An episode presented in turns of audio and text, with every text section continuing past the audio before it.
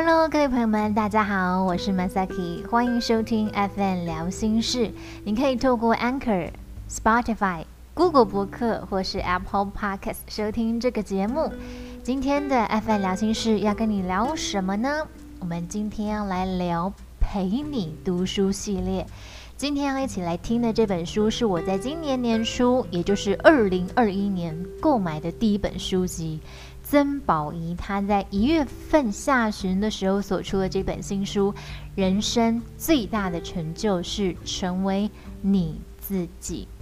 我已经好久没有走进去实体书店买书的经验了，可能会去成品或者是台南的正大书城呢，偶尔会去看看翻翻书，但是大多时间就是用网络商店，好像比较方便，就去那个博客来点一点，然后下单，大概过个一两天就会寄到你们家对面附近的便利商店了，这么方便的。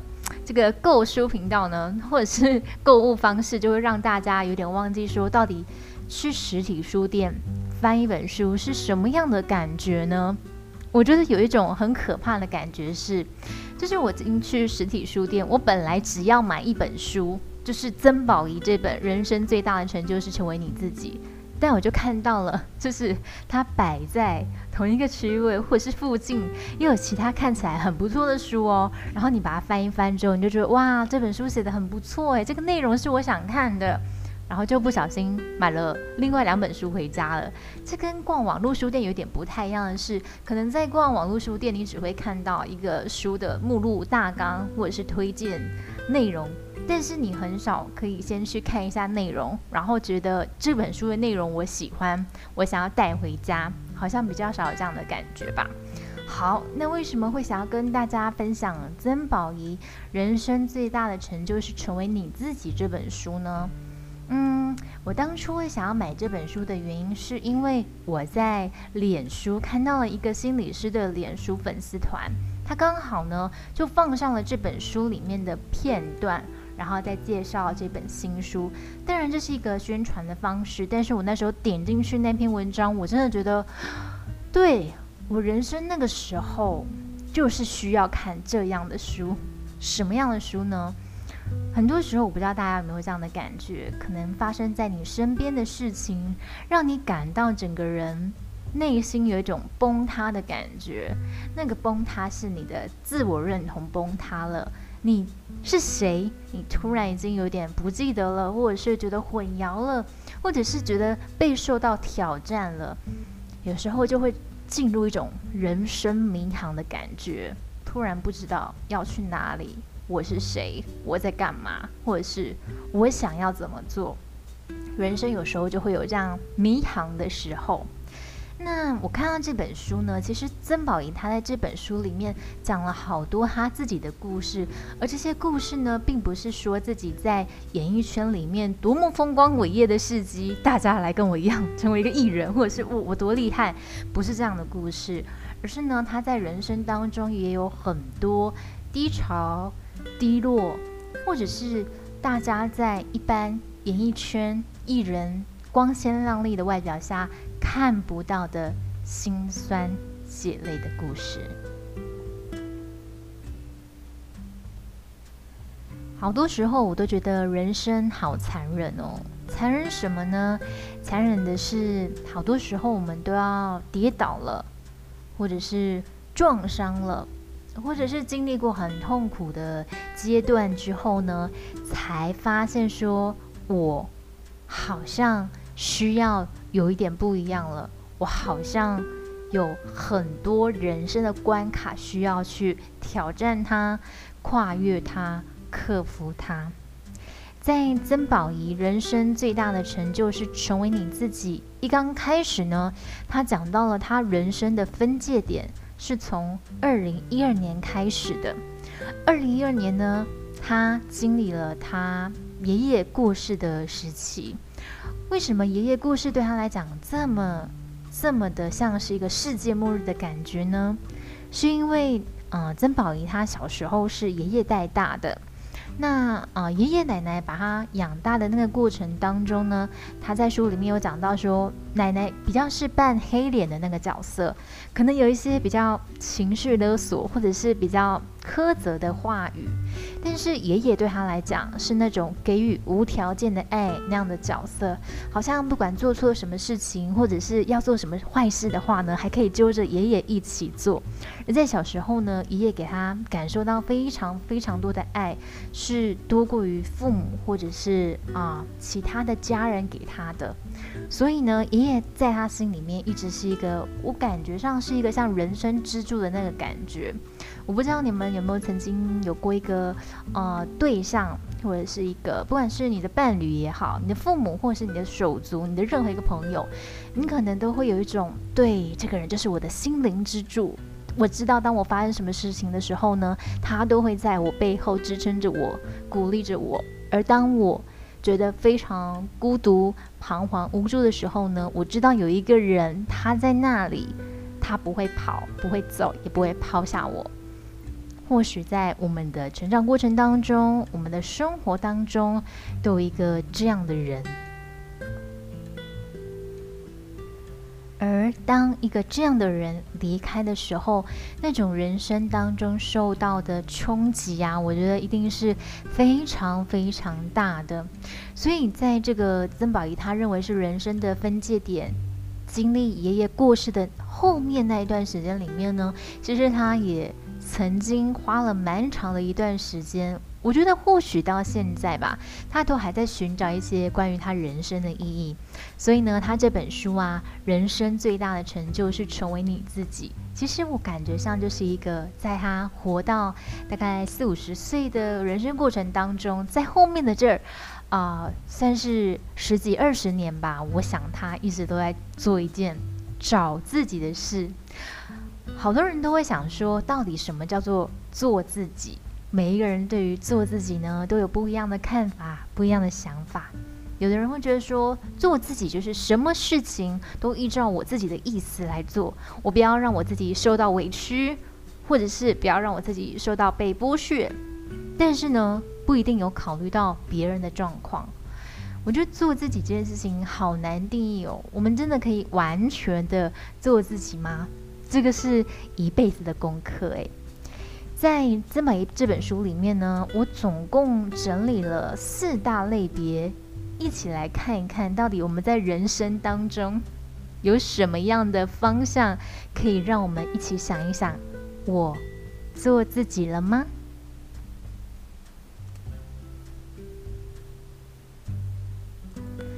好多人都好想要做自己哦。我觉得在做自己之前呢，还有蛮重要的功课是，你要做什么样的你自己？你自己知道你是什么样子吗？还是你现在所知道的样子是别人加注在你身上，而你浑然不觉的呢？在找自己之前，你还先得知道自己原本的样子是什么。这就是呢，我们常常在资商物谈工作当中呢，都需要非常仔细的去引导来谈的人，他到底想要的是什么？而他想要的东西当中呢，是别人希望他做的吗？还是他自己真的想要做的呢？在人生发展的阶段里面呢，有一个非常重要的时期叫做自我认同时期。这通常是呢我们在青少年时期的时候需要去做的一项功课，就是我的自我认同到底是什么呢？我们很多时候都会啊，经由别人的回馈，去慢慢形成我们是什么样子的一个图形、一个地图。但是当哦，你感觉到那些别人给我的东西，但我自己不是很喜欢，我自己不是很想要，还有我不认同我自己是那个样子的时候，你会选择怎么做呢？在曾宝仪这本书里面就谈到了撕下他人生当中他不要的标签。曾宝仪他的爸爸呢是曾志伟。我不知道年轻一辈的朋友们知不知道曾志伟是谁，但是呢，他就是一个很有名的香港演员。曾宝仪说呢，在过去的成长过程当中啊，她身上有很多曾志伟女儿的标签，对她来讲，这是一个曾经是困扰的事情。很多时候呢，嗯，她可能很认真的做一些事情，但是别人啊，并不知道说他背后付出了这么多的努力，所以用啊，你就是曾志伟的女儿，你当然做得到，你当然可以，因为你是曾志伟的女儿，所以你获得这些好像都是理所当然的，你做到这些也好像是理所当然的。曾宝仪她提到了这部分，对她来讲说呢，嗯，曾志伟的女儿这件事情对她来讲，到底好处是什么呢？还有到底带来的坏处又是什么呢？他自己慢慢的去思考，他如何去看待别人贴在他身上的这个标签。我也记得啊，嗯，以前我在读智商研究所的时候，有一次我们老师他就在课堂上面讲到了，有谁的爸爸是当老师的呢？然后我就举手了，对我爸爸是老师，然后老师就说，当老师的女儿很有压力吼，我拼命的点头，那时候真的是连眼泪都快要飙出来了，知道，嗯，我们研究所老师懂，当老师的女儿其实并不是这么好过的，为什么呢？我记得小时候会有那种，啊，当你考得好的时候，同学就会说，因为你爸是老师啊，当你考不好的时候，老师会说。你爸是老师，为什么你还考不好？就是有一种，嗯，我爸是老师，然后嘞，我爸又不会来帮我考试，那为什么我考得好的时候，因为我爸是老师，所以我好像就应该得考得好。我考不好的时候，因为我爸是老师，我怎么可以考不好？但我就是我啊，为什么我身上贴了老师的女儿的标签的时候，就活得比其他同学还要的辛苦呢？这在我成长过程当中，也曾经是留下阴影。我不知道，如果你的父母是老师的话呢，你有没有同样的感受？但是我曾经有过那种，天哪，我爸是老师，这点我真的很衰耶。我爸为什么是老师呢？对我来讲一点好处也没有啊，又不会加分，也没有爸爸也没有教我啊。可是呢，大家就会觉得说，嗯，因为你是爸是老师，你一定会得到很多的好处。其实才没有这种事情呢。我觉得就像曾宝仪，她后来去慢慢的澄清自己那个被贴上的标签之后呢，她也晓得了一件事情是，今天她有这番的成就跟成果，是因为她自己真的付出了很多的努力，因为她是她自己。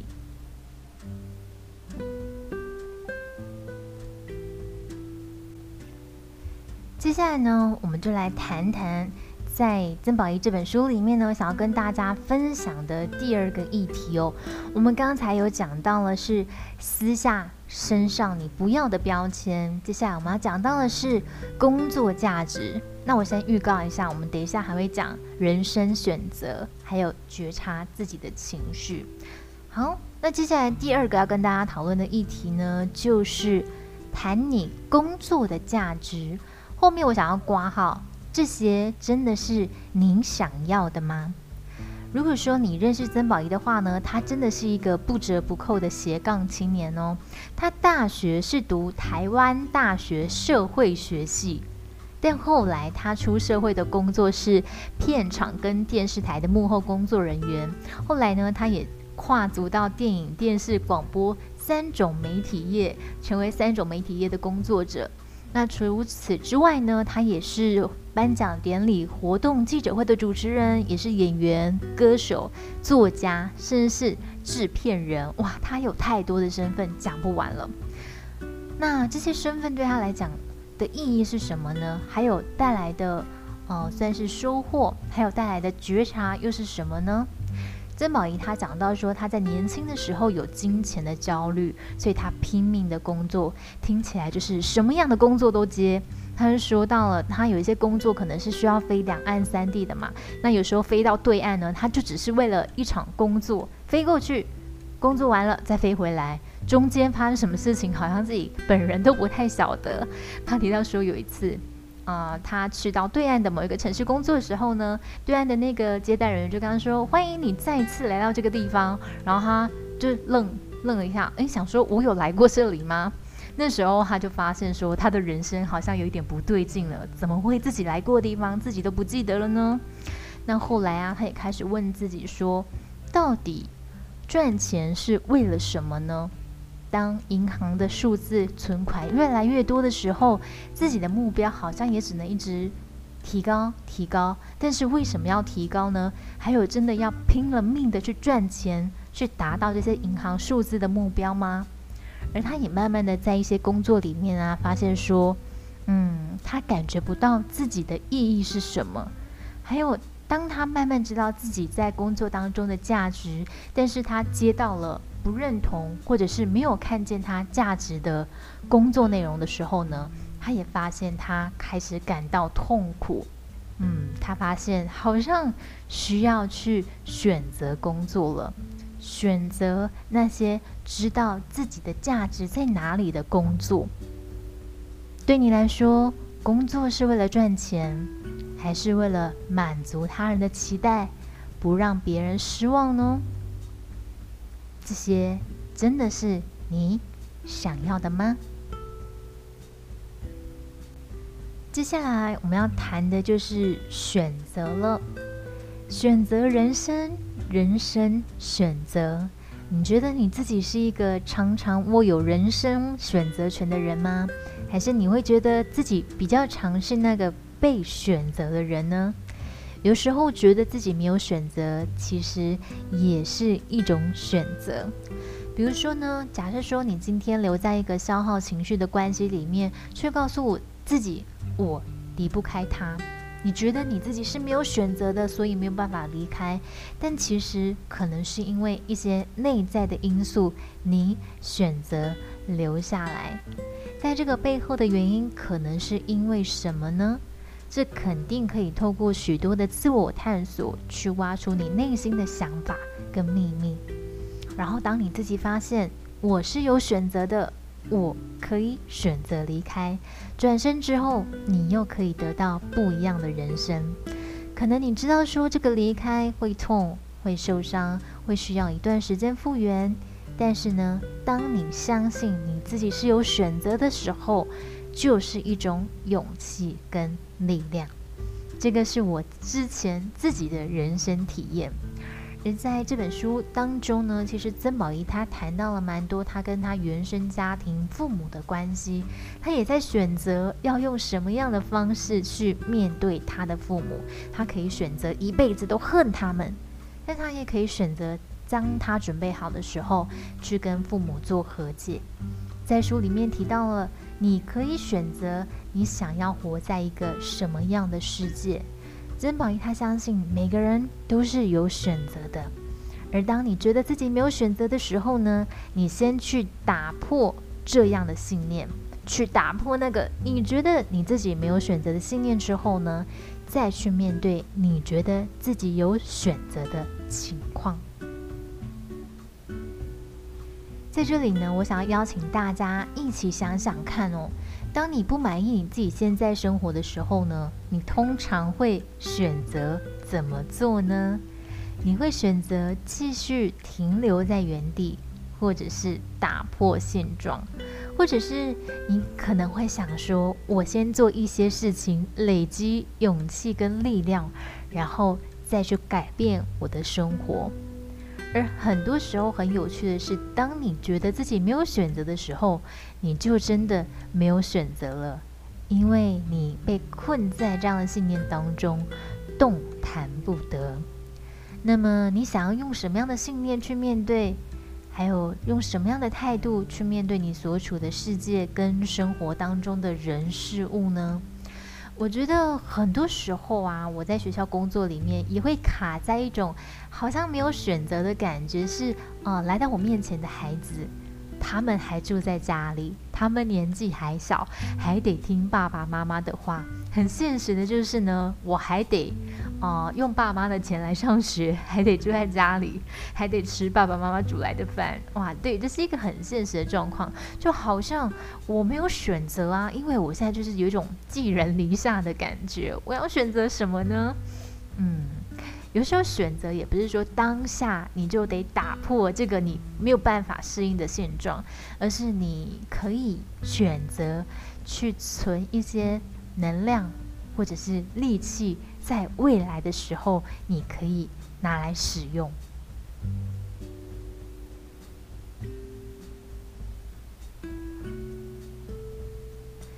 很多时候当遇到感觉自己没有选择的时候我觉得这有一点像是人生卡关了吧。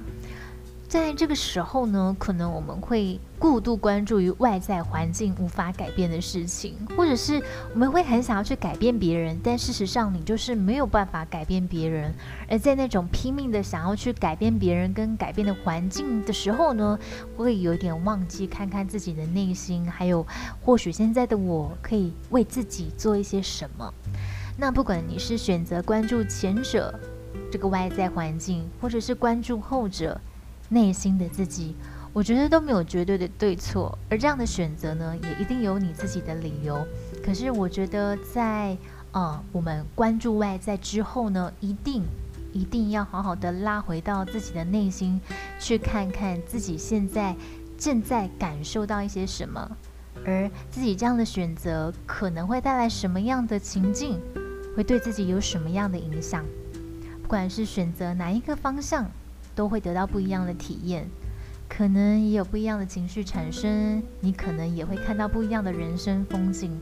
而在还没有踏出去之前呢，其实你也不知道到底哪一条是好，哪一条是不好，也没有人生当中绝对的好跟不好。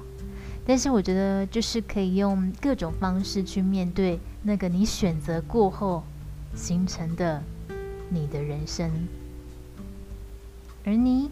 想要这样的人生吗？最后一个部分呢，就要来跟大家聊聊有关于觉察自己的情绪啦。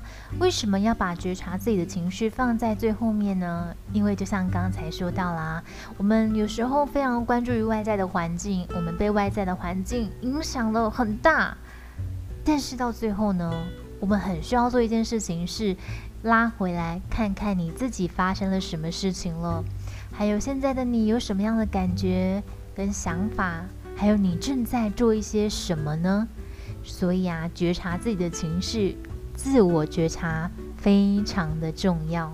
这也是呢，我们在物谈啊、自商心理师工作当中呢，好长都会问个案、问来谈者，你现在有什么样的感觉呢？你感觉怎么样呢？你有什么样的心情呢？你有什么样的感受呢？哇，很多时候有一些来谈者就会被这一连串的问题考倒，因为从来没有想过自己有什么样的感觉，可能会觉得说，嗯，不知道，讲不出来，或者是哦，可能。一直都会讲生气、开心、快乐、爽 哦，大概都是这几个形容词。但是在深层的话呢，就很难知道自己有什么样的情绪了。这可能是有时候我们会选择把自己的情绪关在心里面，跟真实的自己有点隔离起来了。有时候会觉得不要去感受这些情绪，会过得比较好。真的会过得比较好吗？不知道。但是可能有一天呢，你就会感觉自己过得不是这么好，或者是无缘无故的觉得自己过得不好。那自我觉察呢，很多时候我们是会从情绪开始的。当然，你也可以从自己的行为啊，或者是想法去切入探索你有什么样的情绪。因为很多时候我们真的很难好好的去感觉我们的情绪。从小可能比较没有这样子的长辈会教我们，诶，你现在感觉怎么样呢？好像很少哦。但是呢，情绪很重要，是我们不能忽略它的。在这本书里面呢，曾宝仪她谈到了很多关于日常生活大小事的情绪觉察，比如说有一次她感觉自己被偷拍啦。或者是呢，他在原生家庭里面受到的伤，他在工作里面感受到的感觉跟经验等等。那学习辨识自己的情绪呢，是觉察情绪的第一步。你够认识自己的情绪吗？还有，你知道为什么你自己会有这些情绪呢？我们需要怎么样练习呢？很重要的就是你要先静下心来。当你有情绪跑出来的时候呢，先停下来，听一下这个情绪想要跟你说的是什么。当你觉得生气的时候，听听看这个生气想要带给你什么样的讯息。而你为什么生气呢？你可能是因为想到了什么，所以生气呢？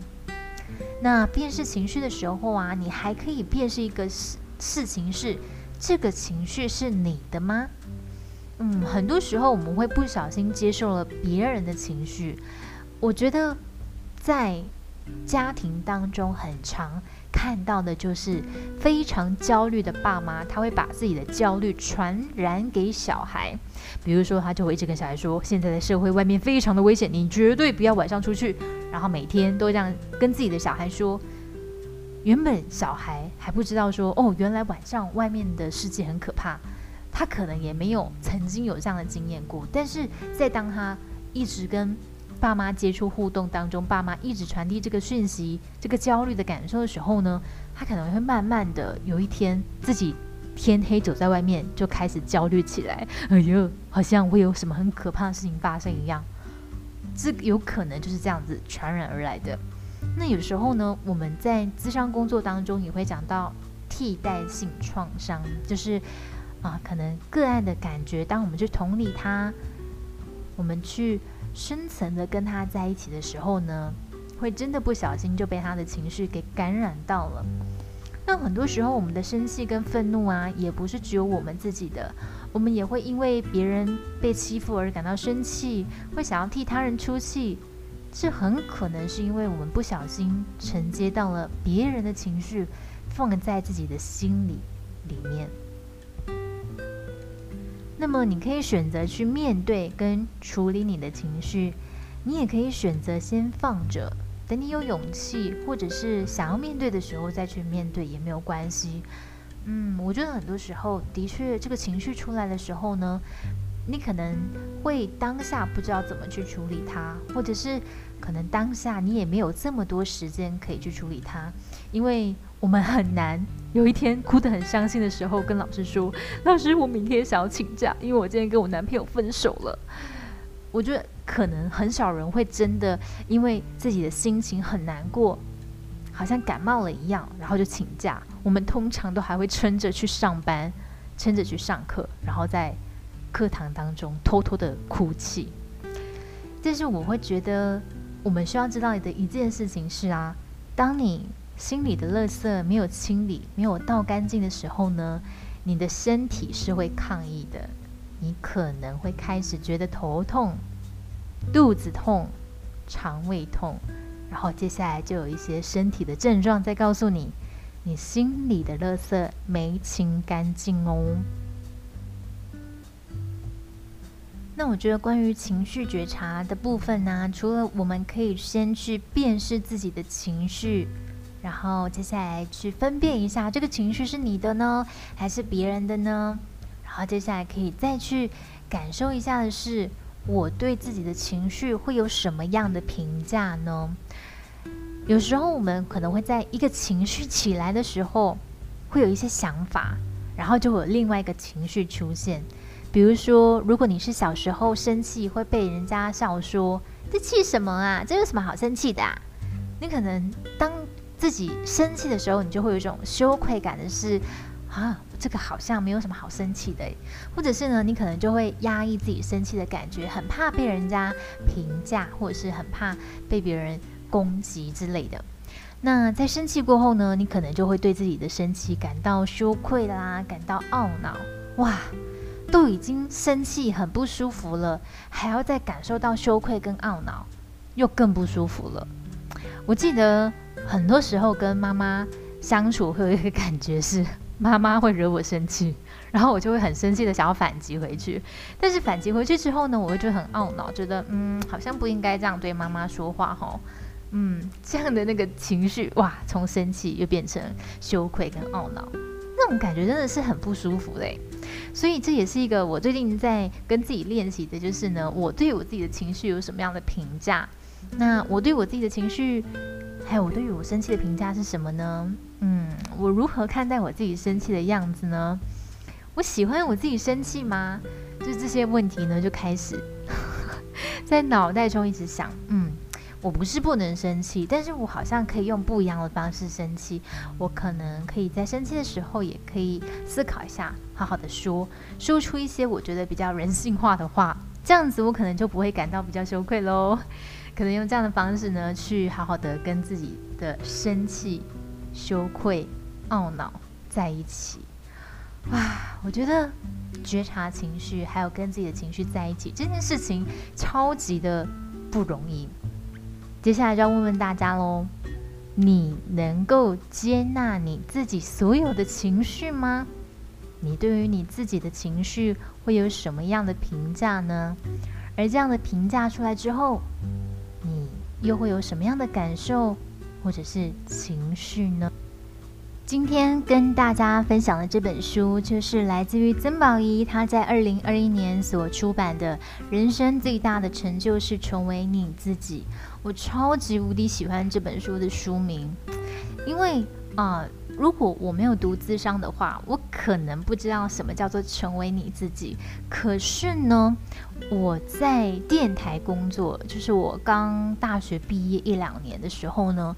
我在电台工作，虽然工作的很开心，但是当别人开始给我一些评价，比如说他们会觉得，诶，马萨基，你好像不是一个很活泼的女生哦，你好像应该是一个怎么样怎么样的女生的时候，我开始感到非常的困惑。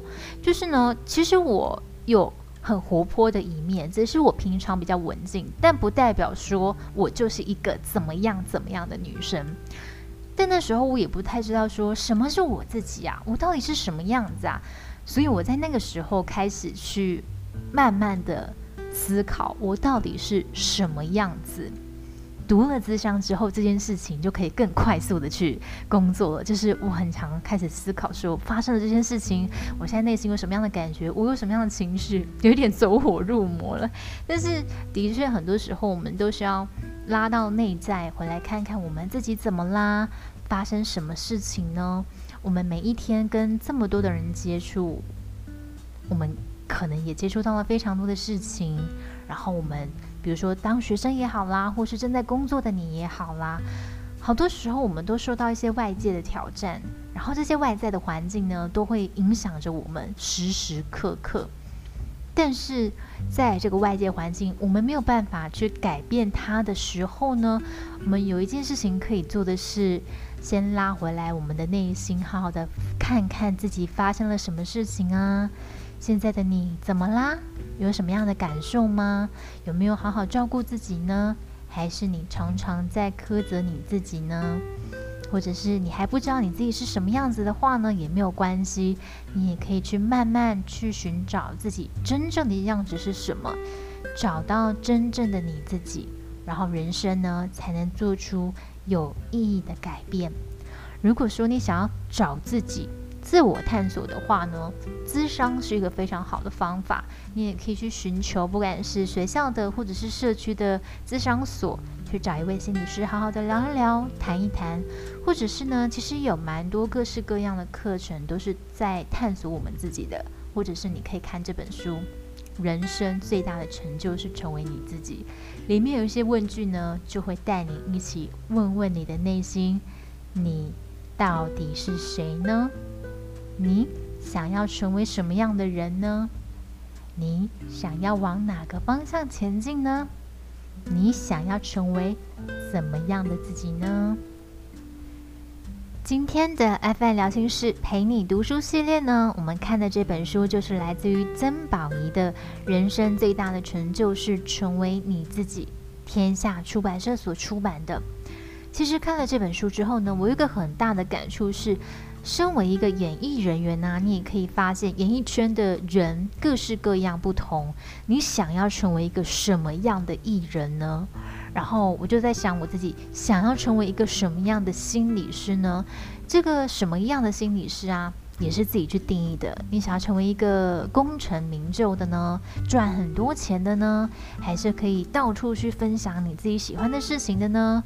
我觉得没有一个好对错或坏，而是我们每一个人的价值观，或是我们每一个人在自己的人生当中想要选择做什么样的事情呢，都不太一样。而我们自己的选择是最重要的，因为我们每一个人都在过的是自己的人生。我是马萨 k 今天就跟你分享到这边。FN 聊心事，我们下次再见喽，拜拜。